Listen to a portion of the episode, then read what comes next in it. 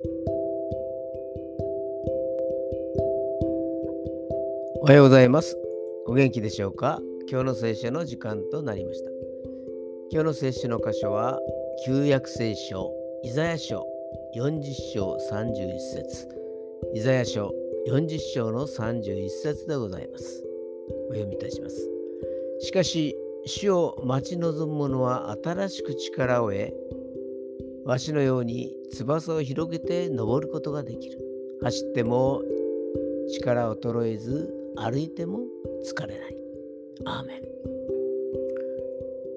主を待ち望む者とは、神様に信頼し、神様に期待し、神様に委ねる人のことです。神様がきっとこの人生の困難から立ち上がる力を与えてくださると信じきることです。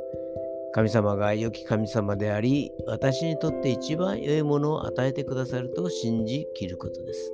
そうすると神様がきっと力を与えてくださるのです。今日も主を待ち望むことができますように。それでは今日という一日が皆さんにとって良き一日でありますように。よッしーでした。